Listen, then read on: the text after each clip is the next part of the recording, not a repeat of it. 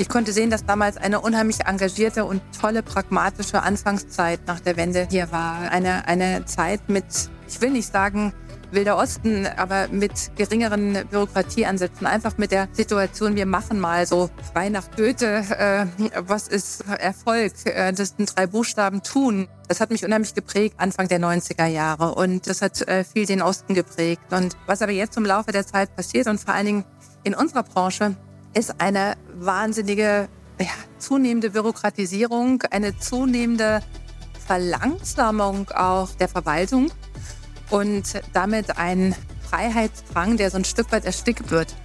Hallo und willkommen zu Krawatte und Blaumann. Unser heutiger Gast ist Colette Bosion, die in Thüringen ein Bauunternehmen leitet. Sie ist Familienunternehmerin, so wie alle Gäste hier bei Krawatte und Blaumann. Und Colette Bosion ist auf ganz persönliche Weise unerwartet im Alter von 27 Jahren zur verantwortlichen Unternehmensnachfolgerin geworden. Verantwortung sieht sie grundsätzlich ganz im Verständnis von Social Entrepreneurship und der Tätigkeit als Unternehmerin. Und deshalb ging es unter anderem darum in unserem Gespräch, das ihr jetzt hört. Hallo, Herr. Hallo, Frau Bosion. Sie sind eine der wenigen weiblichen Firmenbosse in der Baubranche, vierte Generation. Was fasziniert Sie denn so sehr an der Baubranche, dass Sie sie zu Ihrem Lebensmittelpunkt gemacht haben? Ja, Bauen ist eine ganz ehrliche Sparte. Wir haben eine harte Schale und einen weichen Kern. Und was wir erarbeiten, was wir bauen, das ist für eine ganz, ganz lange Zeit sichtbar. Und das ist ja eine tolle Herausforderung jedes Mal. Wir haben jedes Mal bei jedem Projekt neue Protagonisten, die zusammenarbeiten. Das macht spannend. Und ähm, ja, jedes Projekt ist anders.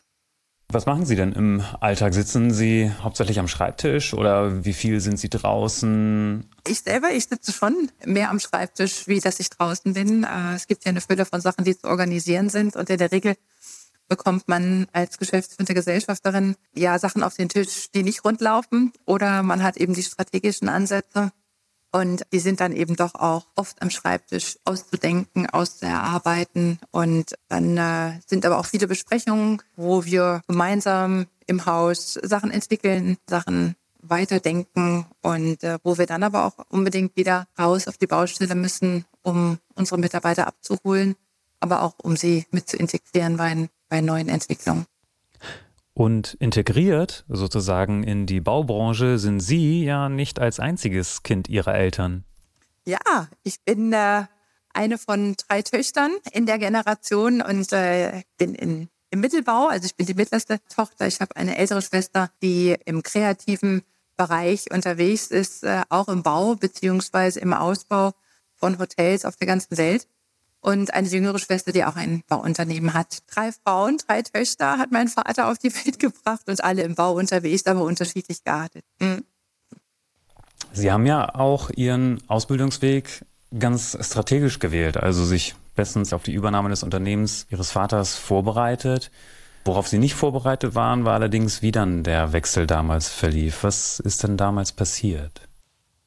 Ja, ich bin ähm, schon während meiner Schulzeit und dann auch in der Studienzeit bin ich im Unternehmen gewesen, habe Praktikum gemacht, habe äh, Schüler- und Studienarbeiten gemacht, im Bankbereich auch gearbeitet und bin mit 22 mit meinem Studium der Betriebswirtschaftslehre fertig geworden, bin dann ins Unternehmen rein, obwohl ich erstmal in ein anderes Unternehmen reinschauen wollte. Damals gab es ein Personalressourcenproblem und vier, fünf Jahre durfte ich so ein bisschen mitlaufen bei meinem Vater, bis der dann einen schweren Verkehrsunfall hatte und äh, mit 27 habe ich dann die Geschäfte alleine geführt, bin ja schon auch ein Stück weit ins kalte Wasser geworfen worden.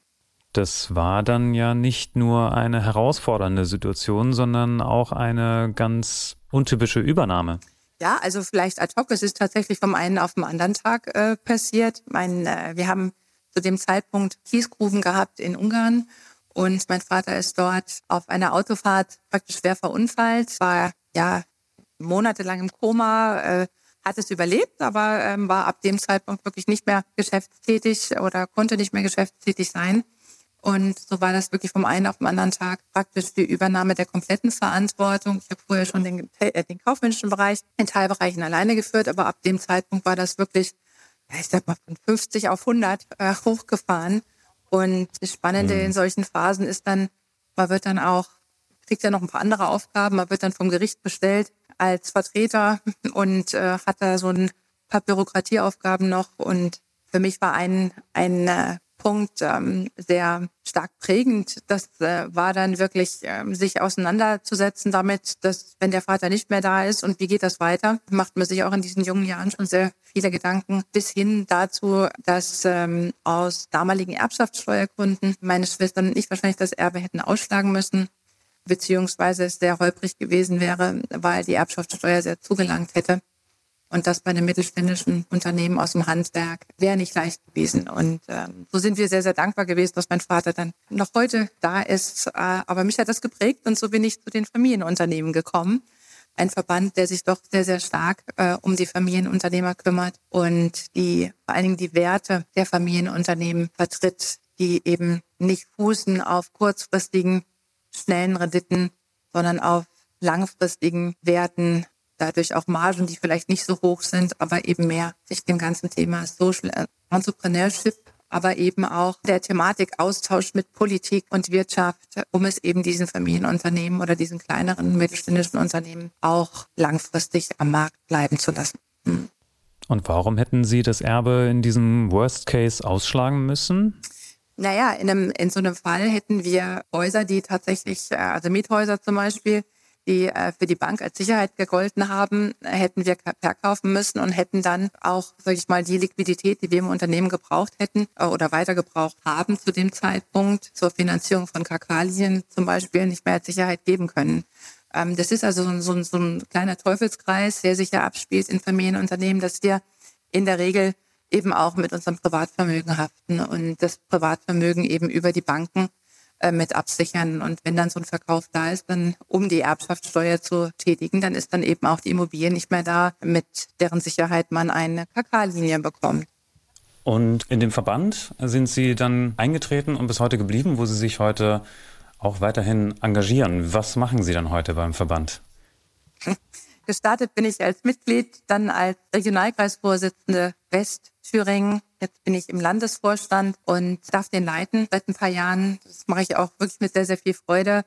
Und ja, dadurch bin ich auch im Bundesrat des Verbandes. Ähm, hier werden Strategien besprochen, hier werden Schwerpunkte besprochen.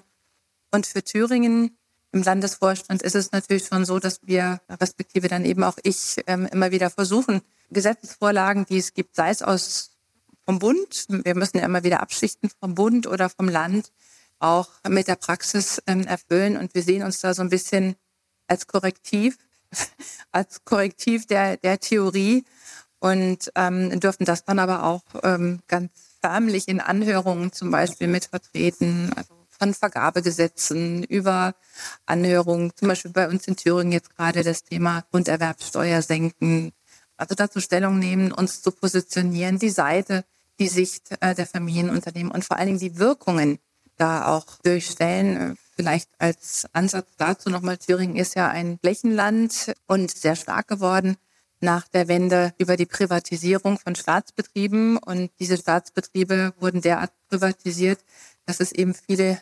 engagierte Unternehmer dann gegeben hat, viel Mittelstand, viel kleiner Mittelstand. Und gerade für die ähm, sind natürlich diese Vertretungsmöglichkeiten auch wichtig. Die werden dadurch gehört. Natürlich gibt es auch eine IAK und es gibt andere Verbände, aber hier wird eben auch so dieses Social Entrepreneurship, also dieses, wir haben eine soziale Verantwortung für die Region, wird eben auch noch ein bisschen gelebt oder ein bisschen mehr gelebt, wie der Großkonzern, der öfters, äh, ja, vor allen Dingen in Thüringen eher eine verlängerte Werkbank ist. Und hier können wir gut agieren. Ja. Sie haben jetzt gerade auch die IHK genannt, also Ihr Engagement reicht ja über die Mitgliedschaft und Ihre Rolle im Verband die Familienunternehmer hinaus, weiß ich. Sie sind nämlich auch noch bei der IHK und Netzwerk Mittelstand, der DIHK, machen ganz viel, ja, abseits Ihres Schreibtischs. Was treibt Sie denn eigentlich an, um so viel mehr Engagement auszuüben? Ja, das ist eine gute Frage. Äh, was treibt mich an? Haben Sie zu viel Zeit? genau. ja, daneben habe ich auch noch Kinder und Hund und Mann und ein bisschen Hobby auch, ja. Ähm, Ja, was treibt mich an? Also ich, ich, ich liebe tatsächlich Herausforderungen. Das ist so, steht vielleicht ganz vorne und ähm, bin auch so ein Gerechtigkeitsmensch und ähm, sehe ganz gerne, also oder andersrum, wenn ich was sehe, dann möchte ich eigentlich auch nicht nur heulen, sondern ich möchte an dem Punkt, also das betrifft jetzt Sachen, die negativ sind, sondern möchte auch ganz gerne Lösungsansätze mit anbieten. Und von daher ist so dieses sich engagieren wollen und nicht nur zu meckern, wahrscheinlich das Basic von Ehrenamt. Und das trifft bei mir eben genauso zu. Und ja, dadurch bin ich im Präsidium der IHK Erfurt, äh, in der DIHK engagiert, bin im Mittelstandsbeirat der Kreditanstalt für Wiederaufbau und darf als Mitglied des Normenkontrollrats in Thüringen auch hinweisen auf Probleme, die wir sehen bei neuen Gesetzen oder bei vorhandenen Gesetzen, bei zu viel Bürokratie. Ja, das sind so die Sachen, die neben dem Job so anstehen. Herausforderungen zu meistern, Probleme zu lösen, das hatten Sie ja vorhin auch schon erwähnt, dass das zu meistern oder das zu machen auch Freude in Ihrem Beruf macht. Jetzt sind Sie Bauunternehmerin, Bauunternehmerin in Thüringen. Worin bestehen denn in dieser besonderen Rolle oder Verortung die größten Herausforderungen bei Ihnen? Ich würde vielleicht ganz gern kurz nochmal ausholen, was äh, so spannend an meiner Startzeit war. Ja. Nämlich, dass ich bin ja Westdeutscher, also ich komme aus Hessen und bin eben 92 nach dem Studium nach Thüringen gekommen und was für mich unheimlich toll war zu sehen und das konnte ich tatsächlich schon sehen, weil ich ja äh, viel im, in der Schule und in der Schulzeit und in der Studienzeit im Unternehmen gearbeitet habe ich konnte sehen, dass damals eine unheimlich engagierte und tolle pragmatische Anfangszeit nach der Wende hier war. Ähm, eine, eine Zeit mit, ich will nicht sagen, Wilder Osten, ähm, aber mit geringeren Bürokratieansätzen, einfach mit der Situation, wir machen mal so frei nach Goethe, äh, was ist äh, Erfolg? Äh, das sind drei Buchstaben tun, ja. Und das hat mich unheimlich geprägt äh, Anfang der 90er Jahre. Und das hat, glaube ich, auch das Bundesland geprägt und das hat äh, viel den Osten geprägt. Und was aber jetzt im Laufe der Zeit passiert und vor allen Dingen in unserer Branche, ist eine wahnsinnige, ja, zunehmende Bürokratisierung, eine zunehmende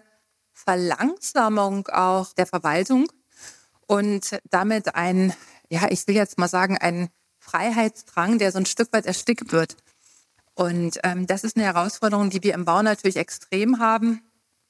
Wir sind ja hauptsächlich, also wir als Straßen- und Tiefbauunternehmen, wir sind ja eine Unternehmensgruppe mit unterschiedlichen Firmen. Das ist der Straßen- und Tiefbau, der hauptsächlich an der öffentlichen Hand hängt. Und dann haben wir gerade einen Landschaftsbau und wir haben ein Logistikunternehmen und bauen gerade ein Recyclingunternehmen auf.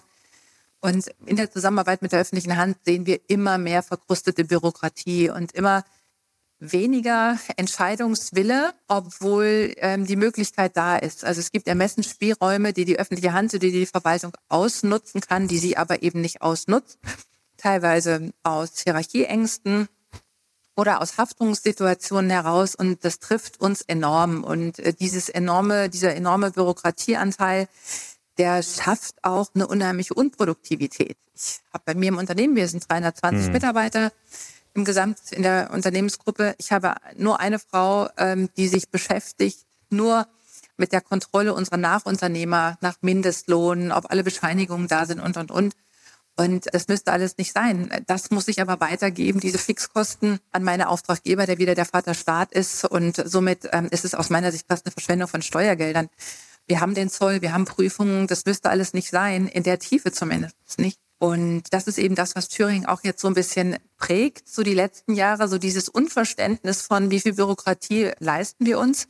Ich habe eben gesagt, Thüringen ist ein Flächenland. Wir haben, schauen wir uns auf die Rechnungsprüfungsseiten in Thüringen, wirklich die höchste Verwaltungsdichte pro Einwohner. Das ist in einem Flächenland sicherlich nicht unnormal, aber das treibt eben Blüten und das macht den Thüringer auch frustriert. Ja, vor allem, weil er es anders erlebt hat vor nicht allzu langer Zeit. Innenministerin Nancy Faeser hat ja gerade vor kurzem angekündigt, digitale Verwaltung bis 2025. Mhm.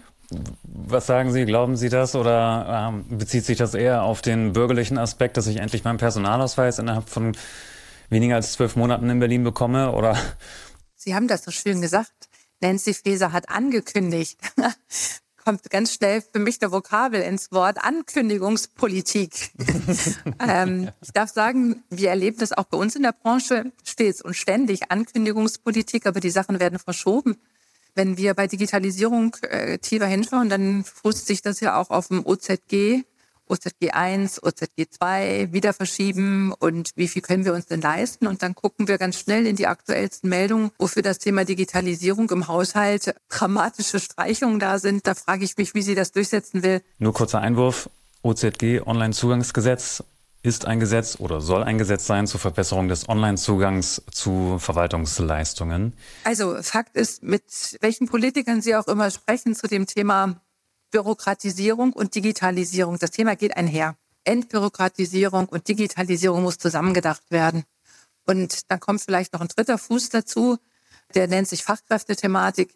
Wir kriegen gerade im Bau hier gesagt, wir können viel nicht ausschreiben, weil wir keine Mitarbeiter der Verwaltung mehr haben. Da ist zu wenig Fachkräftesituation, ähnlich wie bei uns eben in der Wirtschaft. Aber wir könnten viel, viel schmaler denken, indem wir viel, viel mehr digitalisieren. Und das tut einem weh, dass man diese Potenziale in Deutschland einfach nicht lebt. Wir sind da wirklich das Schlusslicht und wir erlauben uns jetzt noch mehr Schlusslicht zu werden.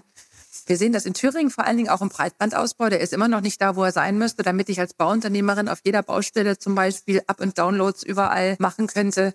Wenn wir das nicht hinbekommen, dann werden wir, ja, dann werden wir irgendwann Entwicklungsland hier so richtig.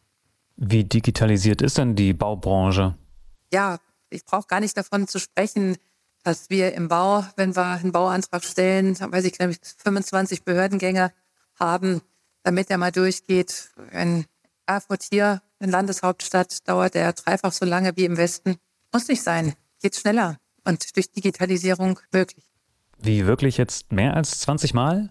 Ähm, es hat sich schon reduziert. Aber was Fakt ist, ist, dass äh, tatsächlich, ich gebe mal so ein Beispiel, wir haben bei uns in der Branche äh, arbeiten wir mit Abschlagsrechnungen. Wir haben ja große Projekte. Wir arbeiten mit Abschlagsrechnungen und Schlussrechnungen. Und jede Abschlagsrechnung und spätestens dann die Schlussrechnung muss mit Aufmaßen hinterlegt werden. Und es gibt eine Fülle von Auftraggebern aus der öffentlichen Hand, wo ich diese Aufmaße äh, nicht digitalisiert abgeben darf, wo ich sie eben wieder ausdrucken muss oder wo ich sie händisch abgeben muss. Ähm, nageln Sie mich nicht an 20 oder 25 Behördengängen bei einer Baugenehmigung fest. Das ist auch ein bisschen unterschiedlich, wie die Kommunen strukturiert sind, wie die ähm, Behörden gebündelt sind. Fakt ist, es dauert einfach viel zu lange. Und äh, wir haben ja gesehen, ne, bei LNG ging's, ähm, kriegen es aber nicht auf die Straße oder kriegen es nicht ins Haus. Da ist enorm Potenzial zu heben, damit dann auch Verwaltung wieder gut arbeiten kann. Sie haben jetzt gerade von Potenzial auch gesprochen und ich habe in einem Interview mit Ihnen im Wirtschaftsmagazin der IHK Erfurt gelesen, da sagten Sie zu Ihren außerberuflichen Tätigkeiten, ich möchte einfach, dass meine Stärken und mein Engagement miteinander matchen. Darauf komme ich jetzt durch das Potenzial.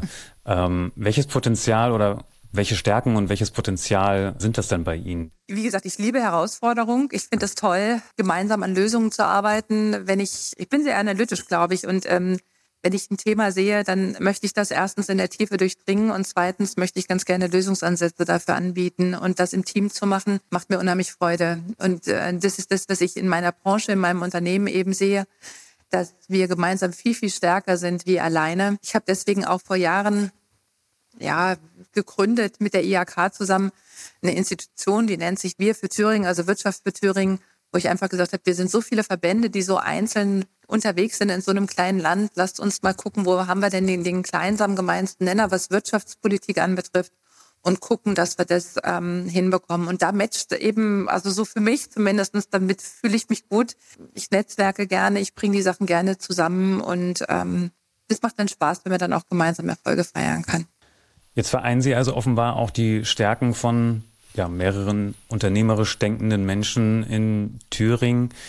Was sind denn die ja, politischen Herausforderungen in Thüringen, wo nächstes Jahr im Spätsommer ein neuer Landtag gewählt wird? Oh ja, schweres Thema. Für Thüringen wirklich schweres Thema. Uns steht da, glaube ich, ein sehr, sehr hartes Jahr bevor. Thüringen ist so, ich würde mal fast sagen, Pilotland für die AfD und ein sehr erfolgreiches Pilotland generell für die Ränder der Parteienlandschaft. Die Herausforderungen in Thüringen sind vor allen Dingen, wir müssen vielleicht auch nochmal wissen, dass wir eher so ein bisschen unterschiedlich verteilt die Wählerstrukturen haben. Die AfD ist dort in Thüringen stark, wo wir strukturschwächere Regionen haben. und haben da bis zu 34 Prozent aktuell. Und aus meiner Sicht ist es unbedingt notwendig, dass sich die Parteien der Mitte versuchen zusammenzufinden und stark werden und dass so dieses Schreibtischdenken in den Hintergrund gerät und dieser Pragmatismus, den ich am Anfang gesagt habe, der das Land so positiv nach vorne gebracht hat, Anfang der 90er, bei dieser demokratischen Wette eben in den Vordergrund tritt. Und wenn das geschafft wird, dann schaffen vielleicht wir auch dieses Rechts-Links-Denken zu minimieren. Also aus meiner Sicht ist beides gefährlich. Wir sehen das in Thüringen tatsächlich. Beispielsweise das Fach Wirtschaft und Recht soll stark dezimiert werden. Extrem wichtig aktuell dieses Fach Wirtschaft und Recht eher ja, weiter gut am Leben zu erhalten, um zu verstehen, was ist ein Mikro, was ist eine Makroökonomie, was brauche ich denn und warum mache ich denn das? Und ähm, daneben muss natürlich immer eine gute Kommunikation laufen. Und ähm, rechts und links, der, die eine wollen wieder eine Verstaatlichung und die anderen wollen raus aus der EU und äh, können uns sicherlich bei dem Thema Fachkräfteunterstützung auch nicht unter die Arme greifen weil der Ausländer, der hier reinkommt, der will sich auch wohlfühlen, ist nicht hilfreich. Also von daher setze ich darauf, die demokratische Mitte zu stärken und auch Wirtschaftspolitik wieder so erlebbar zu machen, dass es erfolgreich wird. Und dadurch diese miese Wirtschaftsstimmung, die sich eben auch, das ist ja immer eine Angst. Äh, Wirtschaft ist Psychologie, das wissen wir. Und es entstehen Ängste bei den Arbeitnehmern und gerade in den strukturschwachen Regionen. Und das stärkt eben die Ränder. Und da müssen wir gucken, dass wir da besser werden besser kommunizieren, gemeinsam auch arbeiten. Das ist wieder so dieses Netzwerken zusammenschließen. Da muss jeder auch mal gucken, auf welchen gemeinsamen geringsten Nenner können wir denn kommen. Weil Sie jetzt gerade auch das Schulfach Wirtschaft angesprochen haben, wo mir eine andere Folge von Krawatte und Blaumann einfällt mit Ulrich Herford, äh, der in Niedersachsen wirtschaftliche Allgemeinbildung, so formuliere ich es mal, verstärkt, parallel zum Curriculum in die Schulen gebracht wird. Gibt es da eine Idee, eine Vision oder ein konkretes Projekt gerade, woran Sie äh, arbeiten? Oder ist das vielleicht noch in der Findungsphase? Nee, tatsächlich. Also wir machen äh, dieses Jahr im November das dritte Mal jetzt einen sogenannten bildungspolitischen äh, Abend. Das haben wir als Familienunternehmen ins Leben gerufen und mittlerweile ähm, machen wir das gemeinsam mit der IHK, die ja auch sehr stark im Ausbildungsbereich tätig sind und natürlich ein sehr, sehr gutes Netzwerk haben und da docken wir uns ein Stück weit mit dran. Ähm, in dem Zusammenhang gibt es ähm, Wirtschaftsschule, so nennt sich das, ein Projekt, was zu was Tolles ähm, auch vom VWT ähm, ne, mit unterstützt wird. Ich darf da zum Beispiel dran erinnern, also mir ist da vor vier Jahren, haben wir, glaube ich, eine, ja, vor vier Jahren eine Schulbuchstudie gemacht und haben uns genau angeschaut, was wird denn in dem Fach Wirtschaft und Recht so gelehrt. Und ähm, es war sehr, sehr spannend. Das ist über einen Gutachter gelaufen, der dann die Schulbücher sich angeschaut hat. Und dort war der Unternehmer abgebildet, liegend in einem Sonnenstuhl. Und neben ihm kam ein Förderband und da war das Geld drauf und der Unternehmer lag mit Zigarre im Sonnenstuhl und an ihm kam das Geld vorbei. Und das sind natürlich Sachen, die gehen nicht. Ähm, das ist nicht das. So verbringen Sie nicht Ihren Tag. Nee, ja. nicht wirklich. Zumal ich auch nicht rauche. Nein, Quatsch, Spaß beiseite. Also, äh, dass der Unternehmer in der Regel unruhige Nächte hat und eine extreme Verantwortung und auch risikobereit sein muss und stets und ständig neue Entscheidungen treffen muss, die in den Krisen auch ähm, extrem herausfordernd sind, das brauche ich nicht zu sagen. Aber an dem Punkt sehen Sie und auch wir als Unternehmen sind ständig auf Messen präsent, gehen in Schulen, haben Schulpatenschaften. Ich glaube, es ist wirklich, wirklich wichtig, dass unsere junge Generation auch früh genug sieht, was bedeutet Wirtschaft nicht nur für mich, denn so diese, was ist ein BGB-Vertrag oder was ist eine GBR, das, das läuft ja schon in der Schule. Ich habe selber drei Kinder oder in der Patchwork-Situation äh, haben wir drei Kinder zusammen und es läuft schon ein bisschen was in Wirtschaft recht, aber eben nicht das, was äh, wirklich das Unternehmerwelt eben auch ausmacht. Und das gehört dann auch wieder, der schließt sich der Kreis zu Social Entrepreneurship, eben auch zeigen, was heißt denn das? Was hat denn der Unternehmer noch für Aufgaben? Für was fühlt er sich denn noch verantwortlich? Und das ist eben nicht nur die schnelle Renditemarge, sondern das ist das Wohl seiner Mitarbeiter und das ist das Wohl der Nachunternehmer und Subunternehmer, damit man lange zusammenarbeitet und das ist das Wohl der Region. Und ja, das gilt in die Klassenräume, in die Schulen, aber auch, ich habe jahrelang ähm, auch an der, an der Fachhochschule hier Vorlesungen gehalten, also das gilt auch in die Studenten mit rein. Sie haben gerade wieder den Begriff Social Entrepreneurship äh, erwähnt, vorhin ja auch schon. Mhm. Mir ist so, als hätte der so ein bisschen den Begriff vom ehrbaren Kaufmann ersetzt. Äh, dahinter steckt, was Sie jetzt gerade auch erwähnt haben, Verantwortung in diversen Bereichen. Was bedeutet denn Verantwortung für Sie? Ehrbarer Kaufmann oder auch Social Entrepreneurship ist tatsächlich Verantwortung. Und ich glaube, die Basic für alles ist da schon die Selbstverantwortung nicht nur die Verantwortung, sondern die Selbstverantwortung auch. Ja, und wenn ich einmal kapiert habe oder geschnallt habe, dass ich nicht, und das betrifft auch die Politik oder das betrifft auch die Ränder, wenn ich nicht einfach nur mit dem Finger auf die anderen zeigen kann, sondern wenn ich eben erstmal bei mir selber anfangen muss, dann ähm, ist damit schon eine ganz große Grundlage faktisch gelegt. Und das ist eben auch manchmal unbequem. Ja, Verantwortung ist anstrengend. Verantwortung ist, ist, ist, hat auch was mit Reibung zu tun und hat aber eben auch was mit Hilfe zur Selbsthilfe vielleicht zu tun oder mit Eigenorganisation auch zu tun. Und für mich aber auch, gerade wenn der Begriff dann nochmal ehrbarer Kaufmann, der das ja nochmal ein bisschen anders darstellt, kommt ja so, ist ja so ein hanseatischer Begriff, für mich ist der ehrbare äh, Kaufmann auch derjenige, der verlässlich ist, langfristig verlässlich, der keinen Murks erzählt, der nicht ein X für ein U vormacht, wo das Wort gilt und wo eben das Wort Authentizität, glaube ich, auch sich widerspiegelt. Und ähm, das hat alles viel mit Verantwortung zu tun und mit dem Wille, diese Verantwortung auch zu leben. Ich habe nur noch eine Frage. Heute am Tag unserer Aufnahme ist ein Freitag. Was beschäftigt Sie dann an so einem letzten oder vermeintlich letzten Tag einer Arbeitswoche am meisten und womit gehen Sie ins Wochenende? Ja, unser Freitag, also wir sind ja Familienunternehmen, das heißt, mein Mann ist auch mit dem Unternehmen, ist geprägt durch die sogenannte Geschäftsleitungssitzung oder Geschäftsführungssitzung. Das heißt, wir äh, schauen zurück und wir gucken aber auch nach vorne. Und im Anschluss daran ist tatsächlich so, ich bin jemand, der sehr gerne Struktur hat oder der sich sehr gerne auch in einer Organi eigenen Organisation bewegt.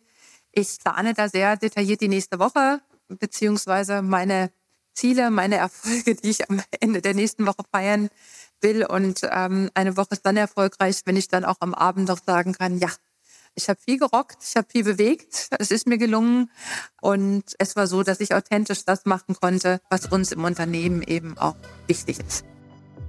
Dankeschön. Gerne. Dann sind wir durch, oder? Ja, wir sind durch. Machen Sie es gut. Danke. Das war die fünfte Folge Krawatte und Blaumann. Ich hoffe, ihr fandet es spannend und falls ihr mehr wissen wollt oder Fragen, Kritik und Anregungen loswerden wollt, findet ihr alles in der Beschreibung dieser Episode. Ich hoffe, beim nächsten Mal seid ihr wieder mit dabei. Tschüss.